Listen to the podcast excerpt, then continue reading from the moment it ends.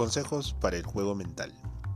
El atleta mental sabe que el buen humor levanta el espíritu y refresca la mente.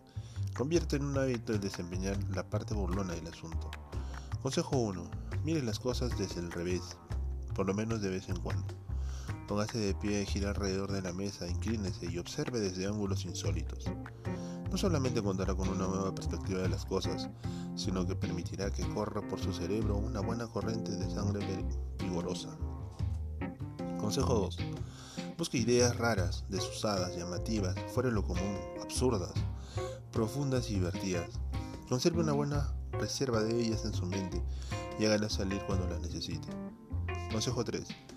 Si le parece que se le encuentra sometido a una fuerte presión, si está empezando a tomar las cosas demasiado en serio, o si advierte que su pensamiento se ha em-, empantanado, entonces tómese un breve descanso.